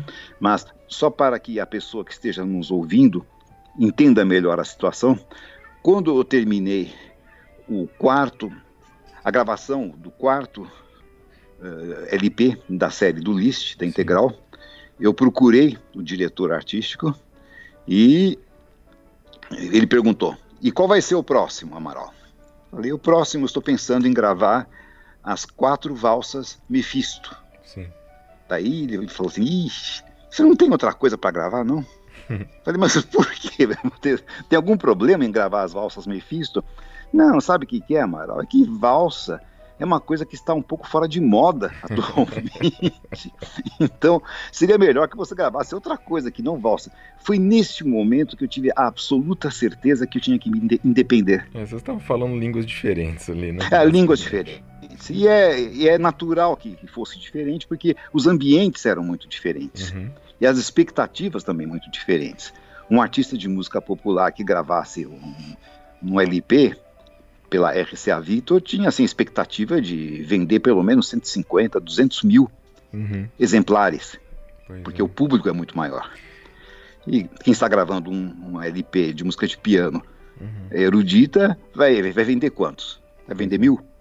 Se conseguir vender mil, né? E Amaral, hoje com as, as novas tecnologias e as plataformas de, uh, de streaming, Spotify, Apple Music, etc., Vocês consideram colocar o catálogo da Scorpius nessas plataformas? Sim, sim. É, é, tudo precisa ser primeiramente digitalizado, não é, Alexandre? Sim. Algumas coisas são tem existe alguma restrição. Uhum. Nós até já conversamos offline, já há algum tempo atrás, uhum. a, a, respeito, por exemplo, da minha gravação dos estudos transcendentais. Pois é. Que o, o Instituto Piano Brasileiro se dispôs generosamente a disponibilizar, a digitalizar sim, primeiro sim. e depois disponibilizar essas gravações, mas elas estão comprometidas com um selo de Taiwan, certo. que é um selo bastante sólido, chama-se Sunrise Records. Uhum. As negociações estão bastante avançadas, eu até diria praticamente finalizadas. Mas essa bendita dessa pandemia que agora está é, nos atormentando tanto, deixa tudo realmente com uh, um, algum retardo. Tudo vai Sim. acontecer mais tarde do que previsto. Mas essa, por exemplo, é uma gravação que eu não posso. Sim, sim. Eu não posso disponibilizar. Não, tomara que ela venha a público, porque se eu não me engano, até hoje você é o único brasileiro a ter gravado os estudos transcendentais. ah, eu acredito que sim. Eu acredito que sim. Isso foi mais uma mais uma mais um ato quixotesco da minha parte de, de Esse é um de, ótimo adjetivo é, na verdade a gente tem que ter essa disposição de, de fazer de trabalhar e investir trabalho naquilo que a gente acredita né e eu achei importante época, claro eu já tinha trabalhado estudado praticamente todos os estudos de Liszt Sim. Cheguei a repassá-los todos, inclusive com Kentner em Londres. Sim. Já tinha uma ideia própria. Mas, na verdade, a minha ideia é sim vasculhar esse catálogo, ah, tomara que você dar uma olhada nas matrizes, em que estado que estão, porque são matrizes em fita de rolo ainda, sim, né? Sim. Então, elas geralmente são bastante é, sólidas. Elas, sim, são perenes. É, elas acabam se, é, elas resistem à ação resistem, do tempo, uhum. mas precisa ver a situação de cada uma delas, tudo isso. Enfim, eu sou um só e é. faço é. o, que, o que posso, né? Você é melhor do que ninguém sabe. Imagina, o é. nosso bem mais precioso depois da saúde é o tempo, né? Isso é mesmo. o tempo. Mas daí eu gostaria de fazer uma, de contar ainda, se houver tempo. Claro, eu queria que 1908... suas obras desse período também. É, eu vou, isso, isso eu vou falar. Uhum. Mas eu queria contar, que a gente estava falando tanto de Liszt agora há pouco, uhum. que em 1981 eu apresentei aqui no Museu de Arte de São Paulo, o famoso MASP, Sim. a integral das Rapsódias Húngaras para piano. Ah, olha só.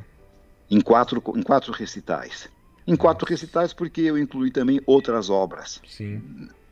Mas foi a primeira vez que as rapsódias foram apresentadas, isso eu fiquei sabendo depois, muito mais tarde. Não só no Brasil, mas parece que na América Latina. Nossa. Nunca um artista havia apresentado isso. E, e talvez com uma, com uma certa.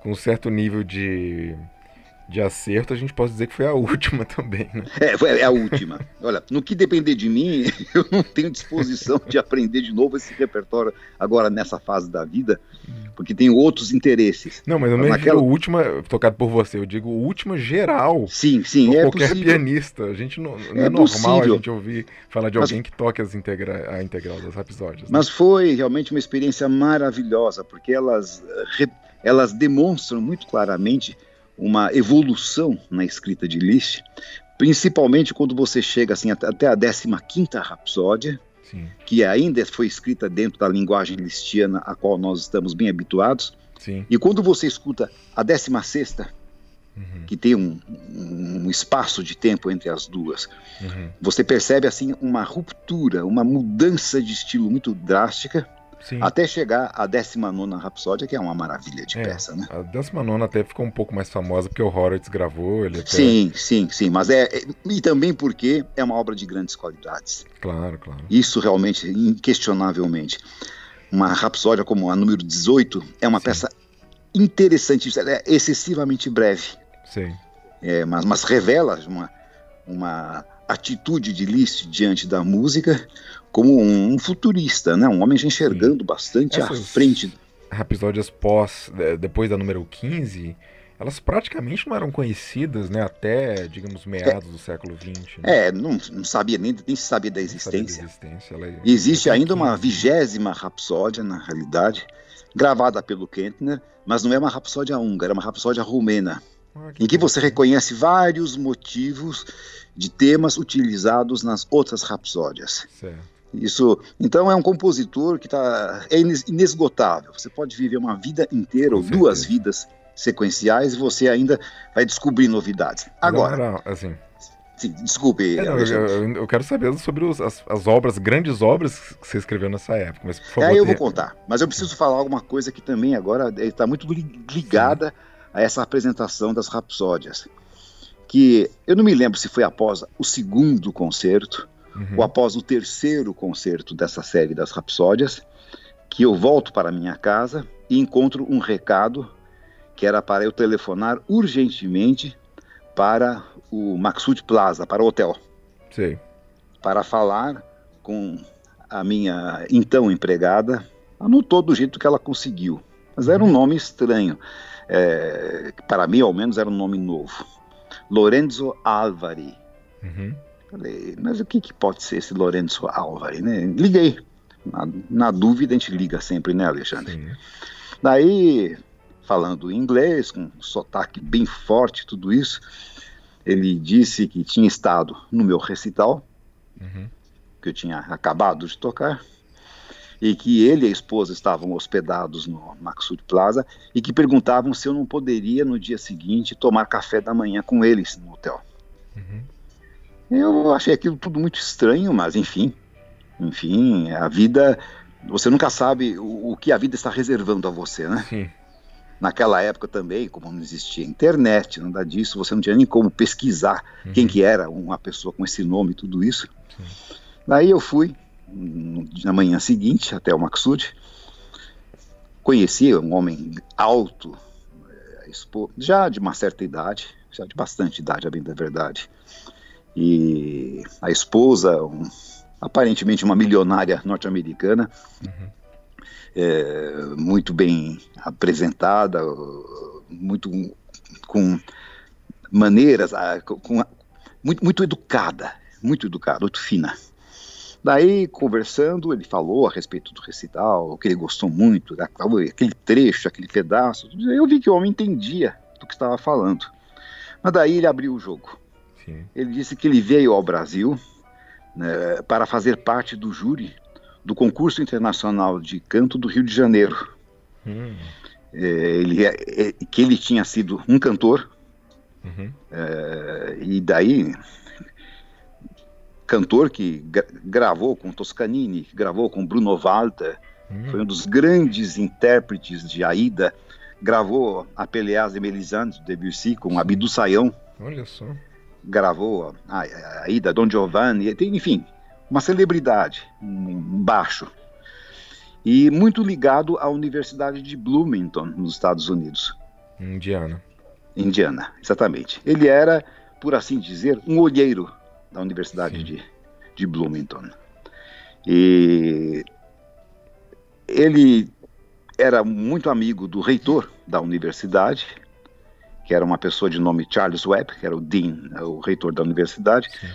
E Naquela ocasião, o grande pianista cubano-americano uh, Jorge Bolet Sim. estava saindo de Bloomington, onde ele foi professor durante muitos anos, uhum. uh, para ensinar no Curtis Institute de Filadélfia, né, em substituição ao Rudolf Serkin, que tinha, que tinha se aposentado, certo. ou estava se aposentando. Então, havia uma vacância Uhum. E eles estavam procurando um pianista de um perfil diferente. Uhum. Um pianista que tivesse, enfim, é, excelência naquilo, na, na, na, na, interpretação, mas que fosse mais do que somente um pianista, que tivesse conhecimentos na área de composição, que falasse várias línguas, tudo isso, não sei o que mais. E ele foi me testando, sabe? Uhum. Na verdade, eu senti isso. Porque daí ele mudava de língua, passava do inglês para o alemão, automaticamente. Ainda bem que não foi para o húngaro, porque ele, ele era de, de origem húngara, né? Aliás, é impressionante, Mas daí, você teve que aprender até esse momento aí da sua vida pelo menos quatro línguas, né? Ah, sim, sim, sim, exatamente uhum. isso, exatamente isso. Mas é, ele ficou bastante entusiasmado e disse que eu aguardasse notícias, que que ele iria escrever naquela me naquele mesmo dia Uhum. para o Charles Webb, contando do nosso encontro. Eu sei que daí eu terminei a integral na semana seguinte, ou dali duas, duas semanas, tudo Sim. mais. É, não me lembrava mais muito desse assunto.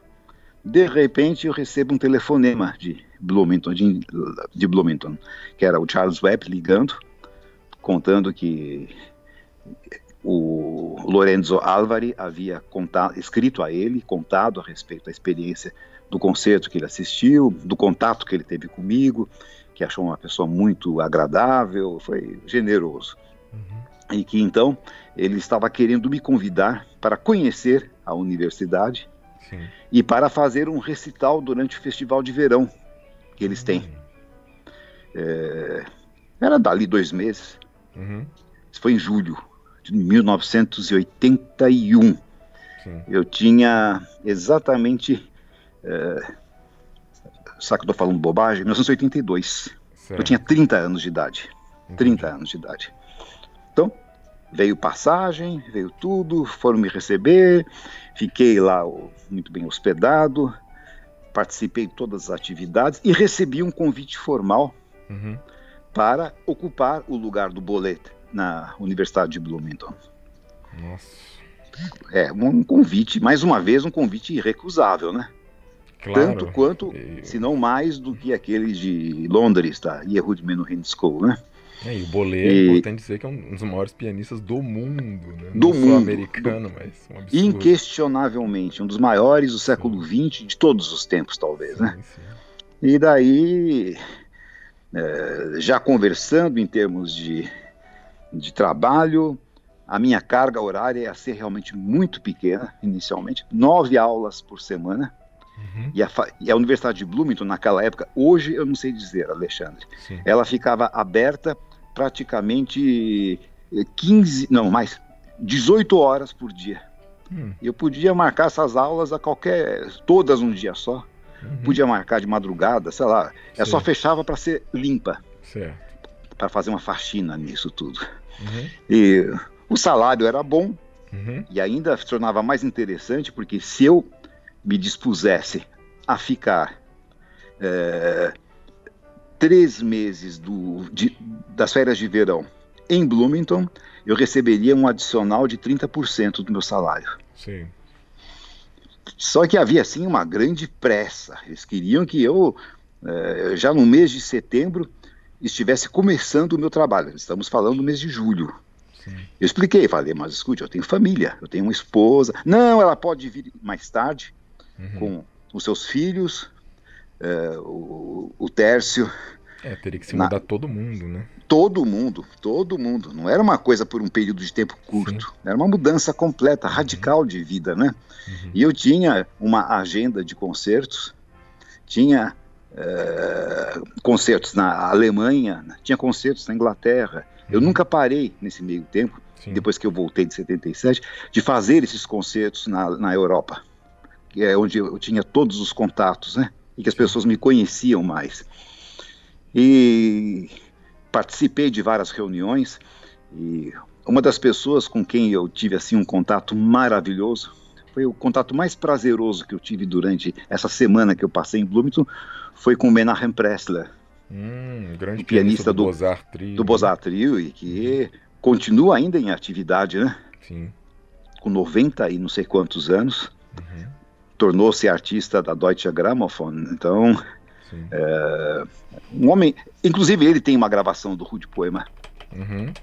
na década de 30, parece que foi que ele fez essa gravação, década de 40, alguma coisa. Mas é uma pessoa extraordinária, um gentleman realmente, uma pessoa doce, também mordaz quando necessário. Aliás, Amaral, Assistiu. sim, desculpa. É que eu tenho uma pergunta depois sobre a sua. Porque você é artista Steinway, ou, ou em algum momento se tornou artista Steinway, não? Sim, sim. Então- Isso foi em 1984 que eu acabei me tornando um artista Steinway, Uhum. porque eu, eu, eu tive uma vida muito intensa na Alemanha. Sim. Eu me considerava muito um germanófilo, Uhum. porque os anos mais importantes da minha formação se passaram na Alemanha. Eu considerava assim, né? Uhum. Então, eu me identificava muito e muitas portas se abriram, muitos concertos foram feitos, mas de qualquer modo, acontece que eu voltei para o Brasil com o compromisso de dar uma resposta em uma semana.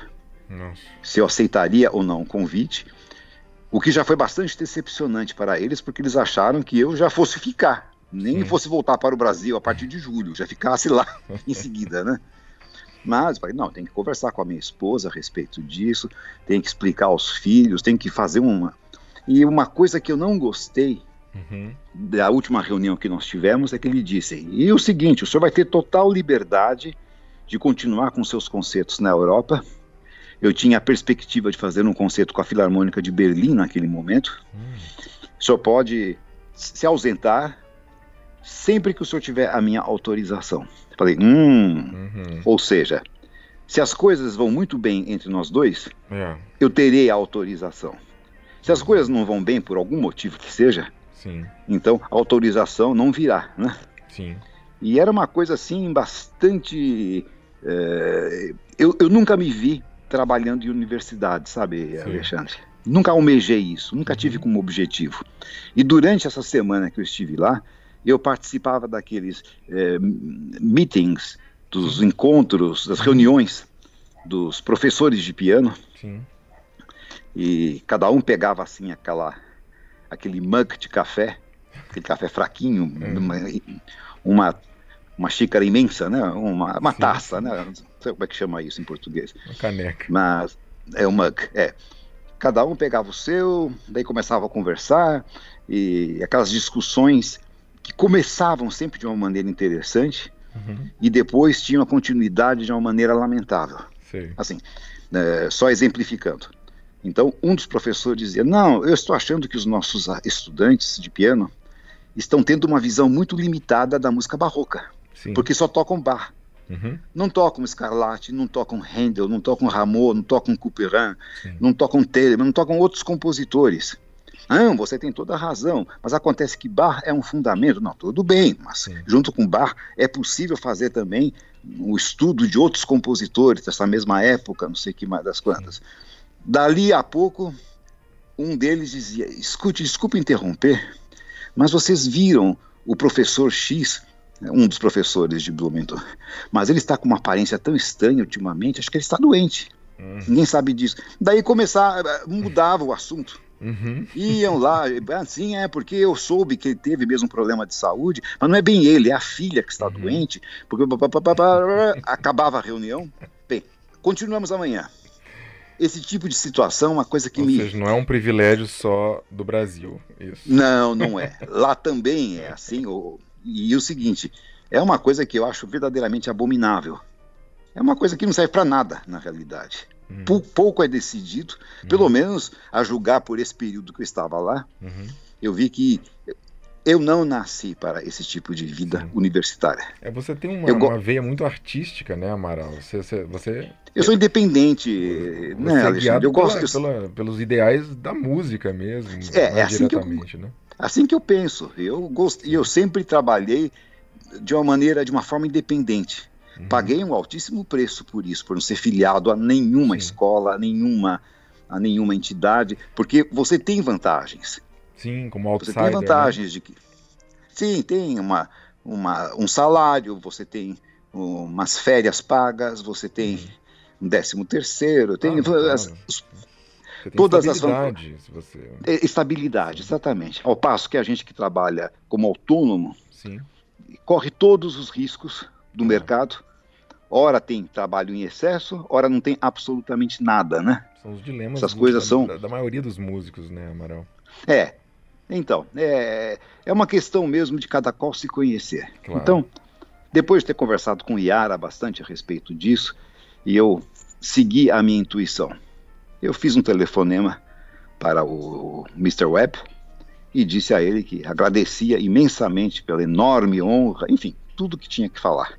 Sim. mas que infelizmente eu não poderia aceitar este, este, este convite, até mesmo por uma questão de, de tempo, que eu tinha concertos até o mês de dezembro agendados. Sim. Como é que eu ia conciliar isso tudo, que eu não poderia agir de uma maneira irresponsável, uhum. de cancelar toda a agenda de concertos, uhum. porque surgiu uma oportunidade mais interessante, é. melhor, tudo isso. E ele ficou muito decepcionado, mas, enfim, a vida é assim. Pela segunda vez você recusou um convite irrecusável, né? É, um irrecusável. Irrecusável, eu já escutei de muitas pessoas. Você é louco. Você é completamente louco. O que você tem na cabeça? Mais uma vez você escolheu e... o Brasil. É, escolhi o Brasil. Escolhi o Brasil. É, isso é muito bonito, Amaral. E, e Olha, na verdade é um... aqui para nossa cultura, né? Bem, eu acredito que nada disso tenha sido em vão. Uhum. Mas é evidente que não, não, quer dizer que tenha sido fácil. É, mas, de qualquer modo, é um episódio que eu considero importante é marcante, ser citado. Né? É. Marcante, foi bastante marcante. Mas isso nos leva, então, a. a, a bom, para terminar nossa entrevista, se você puder mencionar algumas é, das obras importantes que você escreveu nesse período, porque duas que a gente já pode citar assim é, de cara é, são as Reminiscências de Adriano, que são a, é a obra mais, mais longa brasileira para piano a quatro mãos. Ela dura aí uns, uns 50 minutos, se não me engano. É, é isso, entre 45 e 50 minutos, e dependendo do tempo. o concerto Scorpius, né? Scorpius para dois pianos, né? Pois é. Que esse é de 19... Esse eu escrevi em 1979. Sim. Esse, por ter o título de Scorpius, esse foi dedicado ao Tércio. Esse meu filho caçula, né? Muitos desses estão disponíveis, inclusive, no YouTube para ouvirmos, né? Sim, Amaral? tem bastante coisa. O que, o que mais, assim, você se, se, lembra dessa época que você compôs e que você julga é, importante? Bem, eu escrevi um concerto para três trompetes, é uma combinação bastante rara, né, de Sim. instrumentos. Eu escrevi várias peças para piano a quatro mãos, os, os rituais. Uhum que é um ciclo que eu, que eu gosto bastante. Uhum. É, o Adriano, você já men mencionou, uhum. que é uma peça de 1983. Uhum. É, daí escrevi um ciclo longo de canções, uhum. é, inspirados nos uh, 20 poemas de amor e uma canção desesperada do Neruda, hum. que é um ciclo que também tem praticamente uma hora de duração. Uhum. A Grande Sonata Sinfônica para piano a quatro mãos. Grande Sonata Sinfônica, essa é outra importante também. É uma peça também que eu considero uma peça sólida, né? Sim. Os poemas A Suave Tristeza para mezzo-soprano, viola, violino, viola, violoncelo e piano. Sim. Já mencionei a a, elegi a elegia noturno e tocata, Sim, a trilogia. trilogia. O Stabat Mater é dessa época ou não? Depois? A, o Stabat Mater é de 1988. Ah, um pouquinho mais para frente. E né? a cantata de Natal? É, é dessa época. É dessa a cantata época. é de 1980 a eu primeira versão música, dela. Porque eu tive o prazer de cantar ela aqui no Brasília, como, no naipe dos baixos, né? E eu, eu tô sempre... lembrado disso. Aliás, acho que Depois desde 2005 eu, fiz uma outra... eu lhe pergunto sobre gravação dessa obra. É uma, é uma de suas muitas obras que nunca foram gravadas, né? Esta é, é, é uma das obras que realmente está faltando. Das é. obras sacras, acho que falta gravar a cantata de Natal, mas daí eu já gravaria na versão de orquestra mesmo, né? Daí tem a aliás, ela tem a versão de piano e coro, tem a versão de orquestra e coro, uhum. e orquestra de cordas, que eu também escrevi uma, uma terceira versão disso. E o Oratório das Sete Palavras de Cristo na Cruz, uhum. que é uma peça que eu considero importante no meu catálogo, uhum. uma peça também de quase 50 minutos de duração. Sim. É um oratório que eu escrevi música para toda a Semana Santa. Ah, Alexandre para todos os dias. A Semana Santa tem o Stabat Mater, tem as Sete Palavras de Cristo na Cruz, Sim. tem a Missa Pascalis, que uhum. é uma uhum. missa para o domingo de Páscoa, né? E, e enfim, é, boa parte dessa produção foi gra gravada. E eu acho que é uma peça de destaque, é de 1984, o Tedeum, ah, Tedeum. que inaugurou o, o Auditório Bacarelli, que era um teatro novo que tinha sido construído em São Paulo. Sim um teatro simpático, com 280 lugares, a capacidade para 280, 300 pessoas, Sim. mas parecia um teatrinho barroco, e onde muitos concertos importantes foram feitos, e que hoje em dia é uma, pertence a uma empresa. O concerto para piano e, e, cordas, que eu escrevi, aquele que eu mencionei, que Sim. foi escrito em 1984. Que não deve ser confundido com aquele primeiro concerto para piano que você escreveu e que se extraviou, né?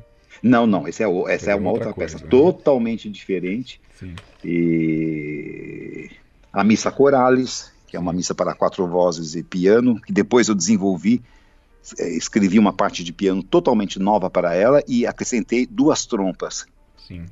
Revivendo um pouco a música franciscana, que era composta no início do século XIX, que combinava piano com instrumentos de sopro, né? Uhum. Essa foi esse, dessa há uma gravação excelente feita na Eslováquia, também está no YouTube, né?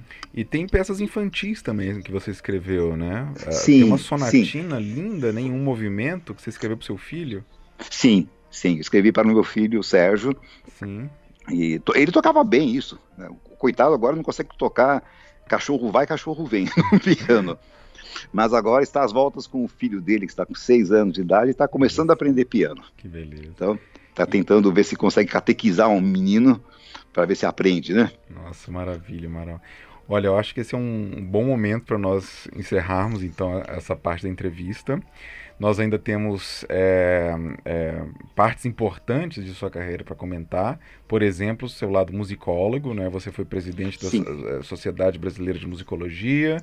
Uh, e descobriu obras importantes, não só de Ah, eu vou falar bastante. Na, né? No nosso próximo encontro eu vou falar bastante sobre pois isso. É, então, assim, sobre esse repertório que foi resgatado. Compositores do século XIX e outros, né? A minha, a minha sugestão é a seguinte, Alexandre. Sim. Podemos, talvez, no próximo capítulo, é, passar rapidamente para 1984, que é quando foi feito o primeiro festival dedicado, dedicado às minhas obras. É. 14 concertos que foram feitos. Nossa em vários espaços da cidade, tudo isso. E daí nós vamos avançando. Excelente. Daí eu vou falar sobre esse trabalho de musicologia, do interesse que eu tenho, do resgate, o trabalho de arqueologia musical, né, que é muito importante e necessário no nosso país. Mas mais uma vez eu só teve... posso daquela ideia que você teve de, de acionar todas as agências de banco do Brasil, do, né, do, do Brasil. É, porque elas estão em todas as cidades brasileiras. Para né? receber Nós vamos conversar sobre isso. isso. É Quem sabe seja um projeto que a gente consiga desenvolver sabe? ainda, vamos, né? Vamos voltar a falar sobre isso. E, e falar também, claro, sobre, sobre sua ligação com o Japão, que você deu literalmente centenas de concertos. É 323 concertos. 323 concertos em várias cidades né, do, do Japão. Sim. Então eu quero entender como é que foi também essa, essa, essa aparição Falarei na sua vida, isso. né? Então, a minha sugestão é essa, a gente parte rapidamente, se é, é possível isso, claro. a partir de 1984, passamos pelos estados pelas coisas mais importantes que aconteceram nesse finalzinho dessa década e entramos em 1990, onde daí já entra o Japão. Perfeito, Amaral. Então, mais uma vez, uh, eu só tenho te agradecer também, nós, eh, quer dizer, eu e, e, os, e, os, nossos ouvintes também, que certamente estão uh, conhecendo muitas coisas interessantes através do seu precioso relato. Ah, eu que agradeço pela oportunidade, que está sendo muito prazerosa, Alexandre, e também de deixar junto com esse registro não somente um registro pessoal das minhas atividades, mas do que, que era o Brasil musical daquela época, né? Com certeza. Ou pelo menos o São Paulo musical daquela época, que também Sim. era um grande centro uh, do nosso país. Mas daremos continuidade no nosso próximo encontro, está bem? Tá ótimo, Aral. Muito obrigado e um grande abraço para você. Igualmente, Alexandre, a todos que estão nos ouvindo também. E assim ouvimos a quarta parte da entrevista com o compositor e pianista Amaral Vieira. Deixo aqui o convite para nos seguirem nas redes sociais, nossos canais no Facebook e no Instagram, e especialmente nosso canal no YouTube, em que temos publicado muito material raro e inédito, uh, trazendo à tona a pluralidade do piano brasileiro. Um grande abraço a todos. Tchau.